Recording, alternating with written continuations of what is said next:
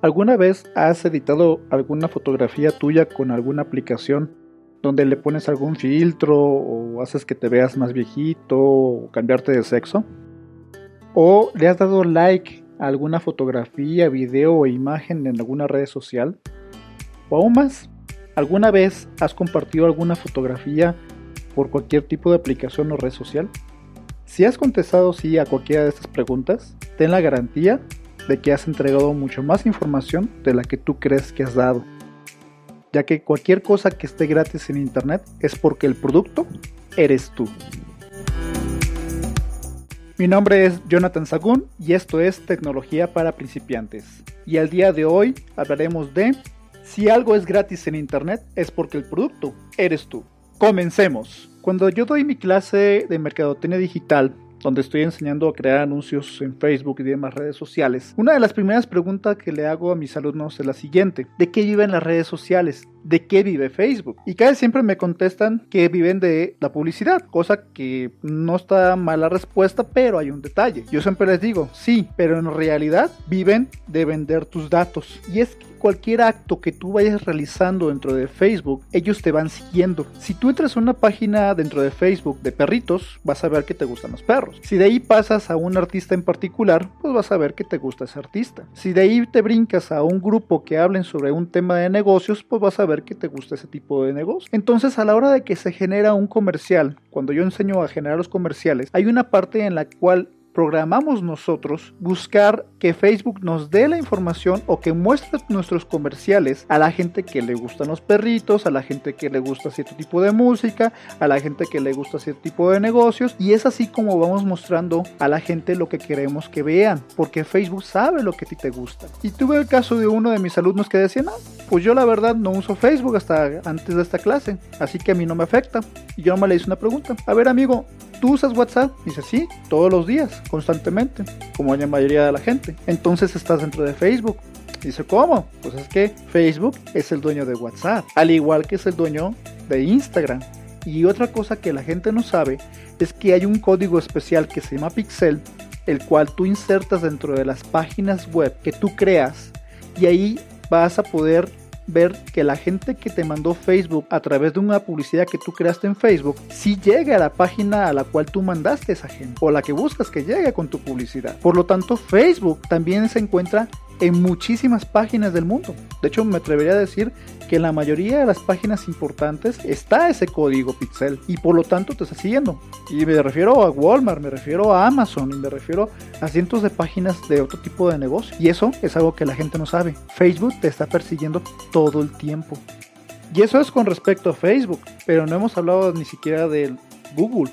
Porque es más, Google puede ser igual o más invasivo que Facebook.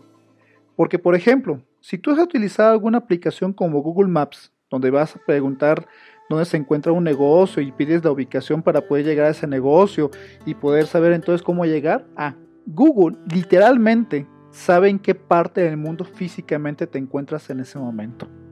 Si eso no es ser invasivo, no sé qué podría ser más invasivo que ello. O sea, las grandes agencias de investigación internacional como la CIA y demás, de espionaje, Todas esas agencias, ¿qué crees? Tienen contratos con redes sociales y demás compañías y sobre todo aplicaciones en las cuales les compras información. O sea, los gobiernos del mundo, literalmente ahora, en vez de utilizar espías como las películas de James Bond, sacan más información únicamente de las redes sociales y demás aplicaciones similares. Y para muestra basta un botón, vamos platicando de Face App. Esta aplicación nació en el 2017 y consiste principalmente en poder mostrar tu rostro pero viéndose como, como si fueras viejito. Bueno, en 2019, por ahí de julio, hicieron un reto en el cual consistía en poder mostrar tu fotografía normal y aparte tu fotografía con esta aplicación donde te ves más viejito. Y se hizo todo un boom, sobre todo cuando grandes estrellas como Messi y varias celebridades en el mundo empezaron a hacer, eh, a compartir estas fotografías. Y Twitter e Instagram se llenó pero de un montón de fotografías de viejitos, ¿no? Lo que mucha gente no sabe es que esta aplicación es una aplicación creada en San Petersburgo, Rusia, la cual tiene una política de privacidad bien ambigua. Te voy a poner un ejemplo. Palabras menos, palabras más, la política de privacidad de esta aplicación dice lo siguiente. A la hora de que acepta los términos y condiciones de dicha aplicación, la empresa puede compartir tu información con otras compañías del grupo o aquellas que se convierten en afiliadas. O sea, en pocas palabras, puede vender tu información a quien sea. También dice que tus datos de tu ubicación también los puede compartir. Y sobre todo, identificadores del dispositivo. O sea, hace que puede decir qué celular estás usando y en qué lugar lo estás usando, en qué parte del mundo te encuentras. Fíjate, eso nada más en las políticas de privacidad, o sea que literalmente puede dar información tuya a quien sea que la quiera comprar. Y tú dirás, bueno, ¿y qué pueden hacer con una fotografía donde me veo más viejito? Pues bastante, y te explico por qué. Se cree que esta aplicación se está utilizando precisamente para poder perfeccionar sistemas de reconocimiento de rostros. Ya te dije que esta información la están vendiendo no nomás a compañías, sino que también la están vendiendo gobiernos. O sea, por ejemplo, con el cual van a poder entonces poder reconocer a gente indeseada en aduanas, ya que como pueden saber cómo te ves más viejito, o cómo te puedes ver más delgado, o cómo te puedes ver con barba, o con bigote, o con otro tipo de peinado, porque precisamente esa aplicación hace todo eso y tiene en tu rostro de todas estas opciones. O base de datos de la policía, donde aplicarían exactamente lo mismo. Imagínate, ¿cuánta gente que es buscada por la policía o por algún tipo de gobierno no se tomó una fotografía con esta aplicación y la subió a internet o incluso aunque no la haya subido. El puro hecho de haberte tomado una fotografía con esta aplicación, esa aplicación la guarda, la manda por internet y la almacena porque tienen derecho a hacer eso y por lo tanto tienen tu rostro aunque no lo hayas compartido. Y esto es nada más una pequeña probadita de lo que se puede hacer con tu información. Fíjate, aquí ni siquiera estamos hablando de tu nombre, de tu dirección, estamos hablando de tu rostro y con una aplicación que parece completamente inocente, pero la realidad es que no es nada inocente. Y es que la gente no se pone a leer cuando acepta los términos y condiciones de estas aplicaciones o de las redes sociales. Mira, te voy a poner un ejemplo que parece de película de terror. Un hombre una vez vio una publicidad con respecto a una página de citas en donde el rostro que aparecía como anuncio de esta página de citas era precisamente el rostro de su esposa. Lo primero que pensó fue de que su mujer lo estaba engañando. Pues si estaba para una página de citas, pues es porque estaba buscando una cita. No, lo que sucede es que dentro de los términos y condiciones de Facebook y de Instagram y de varias redes sociales, tienen el derecho de poder utilizar las fotografías que tú subes a su red social. En el momento que tú subes una foto a Facebook, tú pierdes el derecho de decir que esa foto es tuya, aunque ya sea. La realidad es que estás cediendo el derecho en automático al subirla. Y literalmente ellos pueden hacer lo que sea con esas fotografías cuando quieran, incluso utilizar tu rostro, como en este caso para la publicidad de una página de sitio. Y si el día de hoy estamos hablando de este tema en este capítulo, no es nada más para advertirte con respecto a compañías que compren tu información y demás, no, es porque también veo con muchos de mis clientes, amigos, incluso familiares, los cuales comparten información en sus redes sociales que no deberían de compartir y que parecería que es inocuo que hagan o que compartan esa información. Pero la realidad es que es muy peligroso y te voy a dar un par de ejemplos para que veas de qué estoy hablando. Una vez una de mis sobrinas me estaba mostrando cómo es que su mamá estaba pasando unas vacaciones, ya que en el perfil de Facebook publicó una fotografía donde se veía que estaban en otro país y diciendo que se la estaban pasando bastante bien.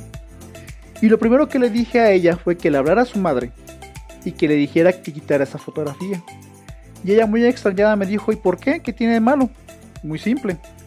Porque en este momento están avisando a través de esta fotografía que no se encuentran en su casa, que muy probablemente la casa está sola y que si hay algún ladrón que esté atento y que esté metiéndose el perfil de ella, va a saber que ahorita es un buen momento para ir y asaltar esta casa. Y es que piénsalo de esta manera, tú no andas por la calle con un letrero que dice, hola, mi nombre es fulano, tengo tantos años, nací tal día, trabajo en tal empresa, mis hijos son sultano y perengano, mi esposa es fulanita y aparte estudié en tal universidad y tengo licenciatura o maestría o cualquier otro tipo de estudio. Estamos de acuerdo que si ves a alguien haciendo eso en la calle te va a parecer que está haciendo una completa locura. Bueno, entonces ¿por qué en redes sociales te parece normal? ¿O por qué hay tantos perfiles con toda esa información que te acabo de decir? Y haz el experimento, igual tú no lo haces o tus familiares o tus amigos, pero pon un nombre al azar dentro de Facebook y abre los primeros perfiles que tú puedas encontrar y te vas a encontrar que mucha gente da toda esa información y de manera pública. Ni siquiera está bloqueado para nada más amigos o familiares, está público. Hasta hace algunos años atrás se requería de un investigador privado para que te sacara nomás esa información, ¿por qué ahora simplemente la gente la está regalando? Pues yo creo, y esta es opinión personal, que mucho de eso tiene que ver con una cuestión de ego, de estar mostrando quién eres, de poder decir y presumir qué es lo que tienes y muchas cosas más. Y ese ego es el que está regalando toda esa información y eso te pone en riesgo, porque igual tú dirás, oye, yo no estoy publicando nada de esa información. Sí, pero ¿cuántas fotografías tienes de eventos importantes, caros, a los cuales asistes? ¿Cuántas veces publicas o has metido fotografías donde aparece tu carro? O donde aparece, por ejemplo, tu casa? o donde aparece la escuela de tus hijos, o peor aún, aparecen tus hijos con el uniforme de la escuela. Realmente es muy peligroso eso y francamente muchas veces no deberíamos de publicar fotografías de ningún familiar y precisamente de niños. Ya que si yo fuera un secuestrador, lo único que necesito es ver la fotografía de tus hijos con el uniforme de la escuela y así saber a cuál escuela están asistiendo.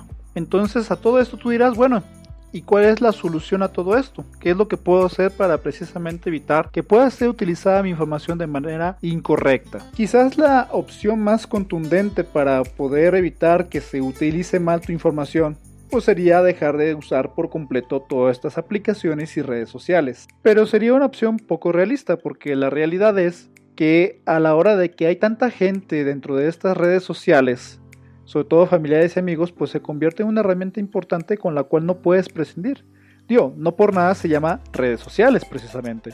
Ante esto, la mejor opción es, número uno, estar consciente de todo esto. Tanto tú y toda tu familia. Que sepan que así es como se mueven las redes sociales, que así es como se maneja tu información. Y por lo tanto, estar más consciente de qué es lo que compartes. Sobre todo, ser mucho más selecto con respecto a fotografías, comentarios y sobre todo lo que estés publicando dentro de tu propio perfil. También el poder educar a los niños. Sobre todo dejarles muy en claro el por qué no pueden estar publicando información dentro de Facebook. Que entiendan que eso y publicarlo y mostrar esta información en la calle es lo mismo. Si tú le dices a tus hijos que no hablen con extraños, aquí pasa exactamente igual hay que darle una educación clara de que el mundo de las redes sociales es básicamente igual o peor que el mundo normal de la calle donde no puedes estar publicando o hablando con gente desconocida. Y que si llega alguien que les dice que es amigo de un amigo o que es algún familiar que no ubican o que no conocen bien, no le crean. Y que no esté platicando con gente aunque diga que son gente conocida. Y yo creo que lo más importante es que tú como padre respetes el que las redes sociales en su mayoría tiene un mínimo de edad para poder empezar a estar en estas redes sociales, que por lo regular está entre los 13 y 15 años. Todo depende de la red social. Si tiene esos límites es por algo. Bueno amigos, por el día de hoy creo que sería todo. Sí quiero dejar claro que la intención de este capítulo no es meterles miedo por meterles miedo, pero sí el que tengan mucho cuidado con la información que están compartiendo, tanto dentro de su muro o de lo que están haciendo en diferentes redes sociales. La realidad es de que hay que tener cuidado, como cualquier cosa en la vida.